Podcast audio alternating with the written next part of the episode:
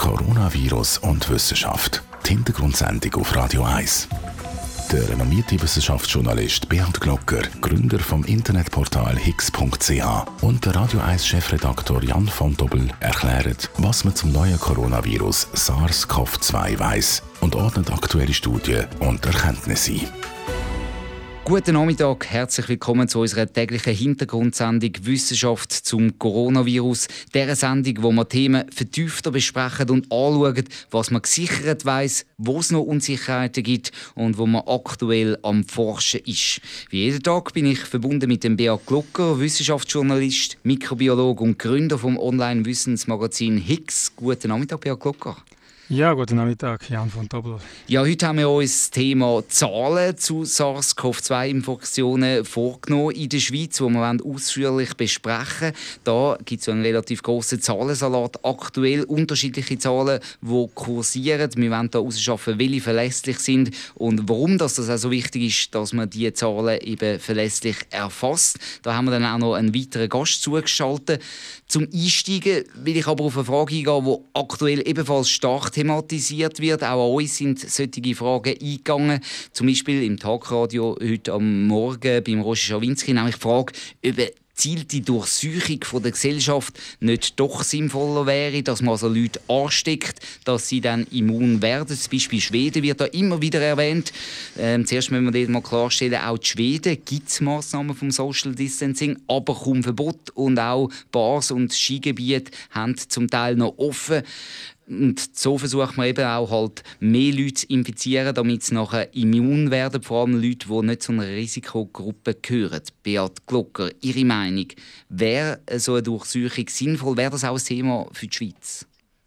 Also zuerst, als ich das gehört habe, bin ich, bin ich verschrocken und habe gedacht, upsla, die, die wollen einen, einen Menschenversuch machen, oder? Zuerst eigentlich noch viel mehr beim Boris Johnson, der gesagt hat, Großbritannien macht nichts. Dort habe ich wirklich jetzt rein mechanistisch sogar gedacht, wow, auf den Inseln machen sie nichts und dann sehen wir, was der Unterschied ist. Aber das ist durch zynisch, äh, weil das wäre effektiv ein Menschenversuch. Wenn wir mal sagen, das Gesundheitssystem hätte unbeschränkt Kapazitäten für schwer verlaufende Fälle aufzunehmen, dann könnte das vielleicht schon noch eher eine Option sein. Aber die Kapazitäten haben wir nicht. Und, und dann muss man dann auch schauen, was passiert, wenn wirklich die grosse Welle kommt. Dann sind ja die Leute auch krank und fallen auch aus in der Wirtschaft. Und was das dann für die Wirtschaft bedeutet, hat man meines Wissens auch nicht durchgerechnet. Der Professor Reichenberger, der Ökonom, hat ja auch vorgeschlagen für die Schweiz ganz am Anfang, dass man so eine gezielte Durchsuchung soll mindestens ins Auge fassen, weil ähm, der Schaden für die Wirtschaft mit dem Lockdown sei groß. Aber was der Schaden ist, wenn die ganz grosse Welle zuschlägt, wenn all die Leute krank sind und nicht mehr können arbeiten für zwei Wochen, drei Wochen, dann müssen wir dann die Schäden mal gegeneinander aufwägen. Aber ich glaube, es ist ethisch nicht machbar, dass man sagt, wir wissen, es kommt so eine Krankheit und wir lassen unsere Bevölkerung einfach reinlaufen.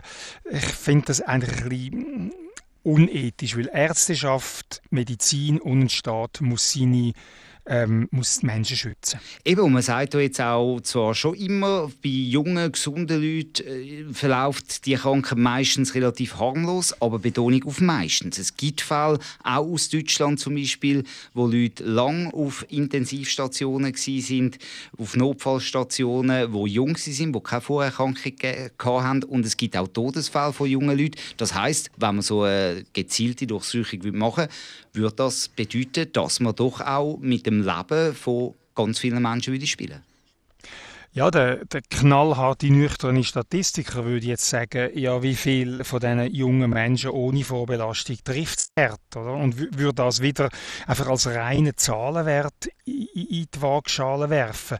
Und das ist einfach wirklich kalt, nüchtern, statistisch, aber nicht sehr menschlich.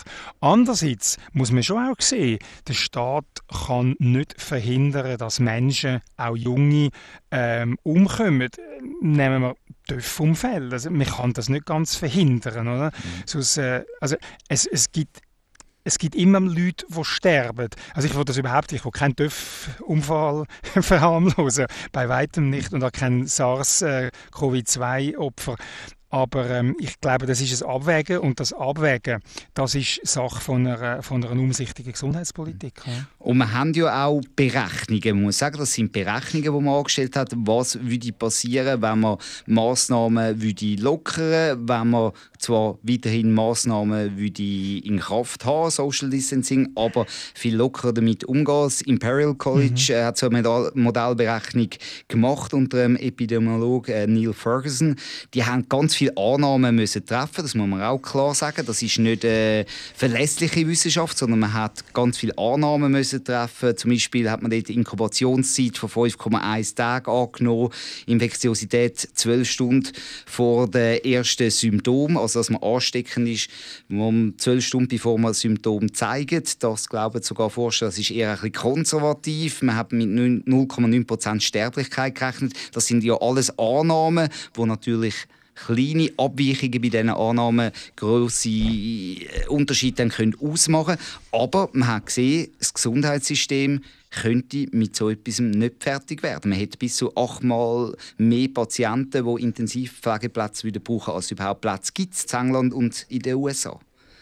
Das ist absolut so, wie ich in meinem ersten Statement gesagt habe. Wenn man unbeschränkt Pflegeplätze und Intensivpflegeplätze und Personal hat, dann könnte man vielleicht so etwas noch vertreten. Aber wir haben jetzt die gegebenen Umstände, also müssen auch die Massnahmen in den gegebenen Umständen eingebettet sein. Und in dem Imperial College Modell hat man dann auch gesehen, also es wird die Welle wird sehr lang gehen. Wir haben äh, in diesem äh, Podcast schon mal darüber geredet. Also bis zu fünf Monate könnte die Welle gehen. Und was passiert nachher? Dann würden wir lockern und dann kommt dies allenfalls im nächsten Frühling wieder. Was, was ist denn? Dann machen wir dann nochmal einen Lockdown. Äh, also das das ist alles sehr unwägbar, aber als, als Gedankenexperiment äh, natürlich sicher, sicher mal äh, lohnend, aber als Entscheidungsgrundlage für Politik äh, auch wertvoll. Und darum hat man sich ja dann wahrscheinlich auch entschieden, dass man jetzt möglichst rigoros vorgeht und nicht, nicht ähm, so ein Wabonspiel machen Eben, weil ich meine, in dieser Studie heisst es auch, in den USA gibt es deutlich mehr als eine Million äh, Todesfälle. In Großbritannien Hunderttausende mhm. von Opfern müssen wir damit rechnen. Also, und das jetzt eine Einschätzung äh, von Ihnen als, als Wissenschaftsjournalist. Also das ist ein Risiko, ein Bankspiel, das man eigentlich nicht eingehen sollte.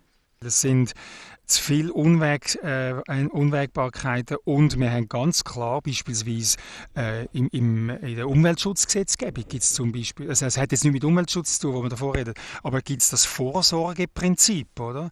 Mhm. Wir haben in vielen Bereichen ähm, von, von unserem zivilisierten, zivilisatorischen Leben gehen wir Risiken ein und der Staat ist immer gehalten, vorzusorgen. Sagen wir, Strahlenwert von Handyantennen, Freisetzung von gentechnisch veränderten ähm, äh, Pflanzen. Dort muss man immer sagen, wir wollen möglichst einen kleinen Schaden in Kauf nehmen, das Risiko minimieren und das Ganze läuft unter Vorsorge. Und schon an, angesichts von, dem, von dieser Maxime, dass wir Vorsorge betreiben, wäre einfach nicht zu verantworten. Ja. Was wir jetzt vorher angesprochen haben, solche Modelle die basieren natürlich auf Zahlen. Das ist wichtig, dass man die aktuellen Zahlen hat, dass man Fallzahlen hat, dass man auch sieht, wie die Verläufe sind bei den einzelnen Bevölkerungsgruppen, damit man auch Aussagen überhaupt machen kann und solche statistischen Modelle auch kann durchrechnen, solche Modellberechnungen machen. Und da ist ja in der Schweiz ganz erstaunlich, dass wir einen relativ großen Zahlensalat haben. Das Bundesamt für Gesundheit tut täglich die neuen Fallzahlen veröffentlichen und äh, es gibt ganz viele andere Plattformen, wo auf andere Zahlen kommen. Das ist ein Problem, oder Beat ja, das, das ist sicher ein Problem, wobei wie groß das, das Problem am Schluss ist, weiß ich nicht, solange alle etwa die gleichen Trends zeigen. Sowieso sind so Zahlen, die man äh, in den Zeitungen oder in der Tagesschau irgendwo sieht, mit, mit diesen mit Fallzahlen, die jeden Tag addiert werden, da muss man wahnsinnig viel Vorbehalt machen. Weil, wenn wenig getestet wird, dann gibt es weniger äh, detektierte Fälle. Das völlig klar. Wenn jemand gar nicht testet, hat er keine Fälle. Und jetzt hat äh, Daniel Koch vom Bundesamt für Gesundheit hat ja vor ein paar Tagen gesagt, es werden pro Tag in der Schweiz 2000 Tests gemacht. Jetzt hat man auf 7000 Tests äh, aufgeschraubt. Jetzt kann man sagen, ja, ist ja logisch, dass es mehr gibt, wenn man mehr testet. Aber das ist alles immer in einem gewissen Bereich von, von, von, Unsicherheit. Was mich viel mehr erstaunt hat, ist einfach die Geschichte von, vom Bundesamt für Gesundheit die in der Republik äh, letzte Woche äh, offengelegt worden ist, wie veraltet zum Teil die Erfassungsmethoden sind, wo also mit handschriftlich ausgefüllten Faxübermittlungen funktionieren. Und das hat mich dann im, im 21. Jahrhundert, wo die ganze Welt von Digitalisierung und, und äh, digitale, ähm, also E-Government und, und so redet, das hat mich dann echt erstaunt. Und äh, ja, wahrscheinlich hat das Bundesamt für Gesundheit Gründe, warum das noch so ist. Aber angesichts von der ganzen Digitalisierungsoffensive und wo man einen Pandemieplan machen und 20 und mehr Jahre dafür Zeit gehabt hat, hat mich das schon sehr erstaunt, dass das noch so, so altmodisch äh, abläuft.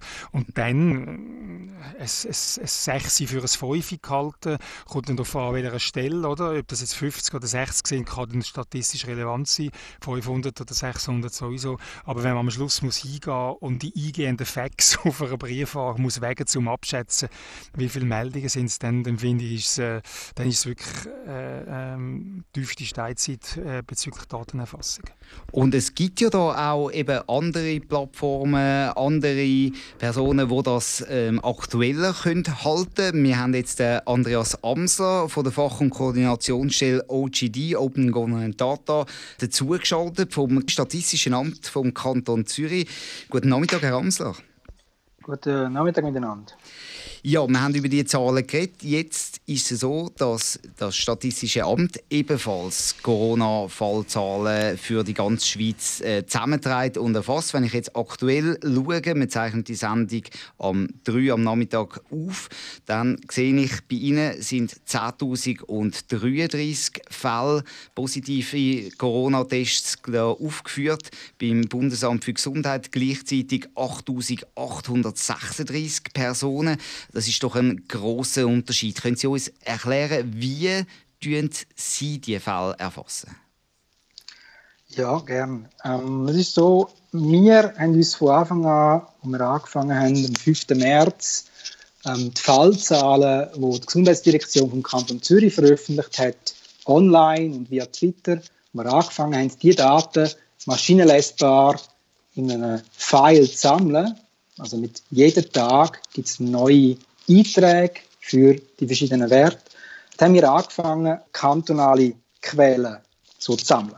Mhm. Und wo wir gesehen haben, ähm, dass es zunehmend Bedürfnis gibt, dass das auch von anderen Kantonen vorhanden ist, haben wir uns mit unseren Kolleginnen und Kollegen, die in anderen Kantonen und Städten und im Bund ähm, für Open Government Data zuständig sind, gemolden und haben gesagt, eben, das ist unser Auftrag, es ist auch euer Auftrag, wir arbeiten zusammen.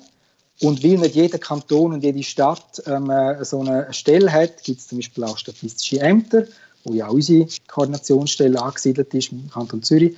Und da hat es ganz viele Leute, die sind willens, da mitzuhelfen. Wieso, dass, sie, dass die Zahlen anders sind, ist eigentlich ganz einfach zu erklären. Man kann das Beispiel nehmen von den Wahlen und Abstimmungen. Mhm. Oder wenn wir ähm, Wahlen und Abstimmungen, was das Statistische Amt im Kanton Zürich ebenfalls macht, wenn wir die würden zentral in Bern auszählen lassen, alle Stimmen äh, von den Bürgerinnen und Bürgern, dann wären wir nicht so schnell mit dem Resultat. Und anders als jetzt da in diesem Fall äh, bei den, bei den Covid-Zahlen, äh, werden ja da sogar ähm, nicht von den Kantonen auszählt, sondern von den Gemeinden. Und die melden dem Kanton ihre Resultate und die werden plausibilisiert und darum sind wir so schnell. Also das heisst, Sie tun hier Zahlen von den einzelnen Kantonen zusammenfassen, die die einzelnen Kantone melden und dann veröffentlichen und die werden nicht äh, über Fax eingereicht und dann vorhanden äh, zusammengetragen? Oh doch, oh doch. Ich meine, wir sind ähm, nicht ähm, äh, zuständig, ähm, um die Meldungen von den Labors, von den Ärztinnen und Ärzten, vom Gesundheitspersonal, mhm. wo ja an die kantonsärztlichen Dienste gemeldet werden und das BAG ähm, und von der kantonsärztlichen Dienst zu den Gesundheitsdirektionen. Für das sind wir nicht zuständig. Mhm. Wir haben das erste Spiel ab dem Punkt, wo Gesundheitsdirektionen, die Kantone, die aktuellen Daten publizieren. Und wir sind angewiesen darauf, wenn die Qualität weiter verbessern dass jeweils auch ein Timestamp mitgeliefert wird, dass gesagt wird, okay, das haben wir jetzt auszählt per Datum und Zeit sowieso. Und die mhm. Information geben wir zusammen mit den Quellen, wo wir die Werte her haben, ebenfalls weiter. So schaffen wir Transparenz und verifizierbare Daten letztendlich. Aber das heißt, die Daten, die sind wirklich verlässlich. Das basiert auf den offiziellen Daten der Kantone und das sind nicht irgendwelche Schätzungen, die sie anstellen oder so, sondern das sind wirklich verifizierte Zahlen, die Kantone so weitergeben und die werden auch nochmal kontrolliert bei ihnen, dass nicht irgendwelche Fehldaten da eingelesen werden, sondern das tut man, auch wenn es zum Teil schon automatisiert ähm, empfangen werden, tut man das nochmal kontrollieren.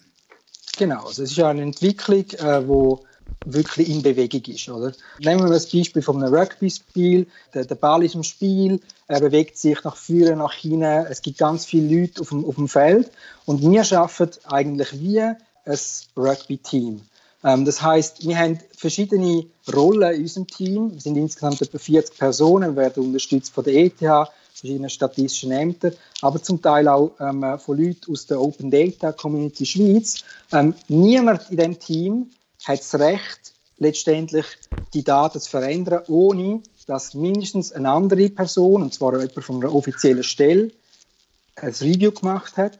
Wir haben drei Teams innerhalb von den Teams. Die eine, die kümmert sich um die maschinell abgefragten Daten von der Website, das sogenannte Scraper. Das sind einfach kleine Programme, mhm. wo man kann programmieren und sagen, gehe einmal in der Stunde auf die Website und schaue, hat neue Daten. Das zweite Team ähm, kümmert sich um sogenannte Issues, wo aus der Community uns gemeldet werden. Da weicht etwas ab, da müssen wir mal ein Auge drauf haben. Die reviewen das und committet, wenn es ähm, äh, korrekt ist. Und das dritte Team, das tut mindestens dreimal täglich, am 8 Uhr Morgen, am 2 Uhr am Nachmittag und am 8 Uhr am Abend, manuell alle Daten verifizieren und allenfalls updaten. Und das machen wir jetzt mit ja, eigentlich dem Regime ähm, seit etwa drei Tagen und wir gewinnen zunehmend an Stabilität. Was uns jetzt fehlt, sind weitere Daten von den Kantonen. Mhm. Und da ist man auch dran, mit den Kantonen zu diskutieren, ob dann weitere Daten, auch feinere Daten, könnten geliefert werden. Ich rede vielleicht von Altersverteilungen und so weiter, dass man da noch ein bisschen, noch ein bisschen Zusatzinformationen überkommt, die man dann könnte veröffentlichen könnte. So ist es. Also wir haben zwei Datenstandards entwickelt, zusammen mit Epidemiologen in den letzten paar Tagen wo wir ähm, geschaut haben, was sind die relevanten Werte oder Arten von Daten, die man braucht. Die Altersverteilung haben Sie schon genannt, aber auch zum Beispiel das Geschlecht ähm, ist ganz entscheidend. Was sicher nicht entscheidend ist und was wir nicht werden machen, ähm, ist irgendwie geografisch granular werden mhm. als Kantonsebene, weil da kommen wir in Konflikt mit der Privatsphäre. Was wir da machen, ähm, tut nicht irgendwie die Privatsphäre der Betroffenen und ihren Angehörigen und ihrem Umfeld irgendwie tangieren. Ähm, da müssen wir ganz äh, vorsichtig sein. Und Open Government Data ist by definition nicht Privatsphäre verletzend. Mhm. Beat Glocker, wenn Sie jetzt das hören, ähm, müssen wir eigentlich auf diese Daten setzen. Und ich glaube, das wäre auch wichtig, wenn man solche Daten hätte, die aktuell, möglichst aktuell sind, auch zum Beurteilen, was für Massnahmen nützen, was für Massnahmen nützen vielleicht nicht, muss man verschärfen. Ich würde auf jeden Fall auf, auf die Daten setzen, wenn ich es jetzt vom Kanton Zürich höre, wie die, wie die erfasst werden. Abgesehen davon hat der Kanton Zürich auch generell in der Digitalisierung einen, einen, einen recht guten Ruf und, und hat da verschiedene Initiativen, wo, wo sehr angesehen sind. Also, wenn ich jetzt Bundesbern wäre, würde ich mich stark an Zürich anlehnen. Aber wenn ich jetzt, und das ist der nächste Aspekt, den ich zu der Aussagekraft der Daten möchte einbringen wenn ich jetzt aktuell auf einer Karte bin, wo ich sehe, dass in Zürich im Kanton hat es jetzt gerade auf der, das ist jetzt die von coronadata.ch, 1363 Fälle und im Tessin 1354, also eigentlich gleich viel. Und wenn man dann schaut, die Farben ist auch etwa gleich viel, äh, gleich rot und so. Und das finde ich eigentlich die völlig falsche Darstellung, weil es verzerrt das Bild total, weil es nicht pro pro Einwohner umgerechnet ist. Mhm. Wenn man nämlich die, die Fälle umrechnet, dann hat das Tessin ein bisschen mehr als ein Drittel, so ein Fünftel so viele Menschen wie der Kanton Zürich, also 1,5 Millionen versus 300 ähm, 53'000 und wenn man das umrechnet pro 10'000 Einwohner, dann hat Zürich nämlich nur 9 Fälle pro 10'000 Einwohner und der Tessin 38. Und ganz krass wird es, wenn man dann ähm, Genf und Watt vergleicht. Da hat äh, Watt 2500 und ist auf der Karte tiefrot. Wenn man das umrechnet auf die 800'000 Einwohner, sind es 28 Fälle. Und Genf sieht so ein bisschen mittelrot aus, aber hat viel weniger Einwohner und dann gibt es 30. Also ist es schlimmer die Situation. Und die Karte, die man jetzt veröffentlicht, die gibt eigentlich ein falsches Bild bezüglich der Sicherheit. Diesen Kantonen, die so das Gefühl haben, sie seien noch nicht betroffen. Es mhm. nimmt mich wunder, wie Herr Amsel das sieht. Ja. Also es ist ja so, oder, wir veröffentlichen äh, die Daten, sodass jeder sie zu jedem Zweck kann nutzen kann. Wir sind auch im Gespräch mit, mit vielen äh, von diesen ähm, Privatinitiativ wirklich angetriebenen Leuten, äh, die da Visualisierungen machen. Ähm, wir probieren die Qualitätskontrolle äh, zu machen. Das erste ist mal, dass man wirklich Quellen von den Daten angibt. Was Sie jetzt mit den Farben nennen, das ist letztendlich äh, ähm, eine Frage. Bei der Karte, die Sie anspricht, der Hintergrund ist schwarz. Das heißt, es sticht viel mehr ins Auge, was hell ist, als was dunkel ist. Aber letztendlich kann man sagen, okay, das ist ein UX, ein Design-Issue. Mhm. Ähm, wichtig ist Folgendes. Was Sie ansprechen mit ähm, Bezug von der, von der, von der Bevölkerungsgröße, das ist ganz entscheidend. Aber noch viel entscheidender in den nächsten Tagen, in der Deutschschweiz, wird es Folgendes sein. Der Datensatz, wo die Spitalinfrastruktur wieder gibt. Und den haben wir ja auch ähm, vorbereitet ähm, äh, als Datenstandard, den haben wir auch proliferiert ähm, zu den Zuständigen, weil das ist entscheidend. Wir haben in vielen Kantonen nicht so eine tolle ähm, äh, ähm, äh, Infrastruktur wie vielleicht jetzt im Kanton Zürich. Mhm. Also die Kantone werden sich austauschen. Oder? Was entscheidend ist, ist in einem Gebiet, und zwar über Kantonsgrenzen aus, wie viele Fälle gibt es, wie viele Fälle, wo ähm, Individuen, wo, wo Intensive Care brauchen, wo müssen, äh, ähm, äh, beatmet werden, wo müssen intubiert werden und wie sieht denn eigentlich die Kapazität von der Spitalinfrastruktur mhm. vor Ort aus? Also wir brauchen die Daten auf Spitalebene bzw. auf Notspitalebene.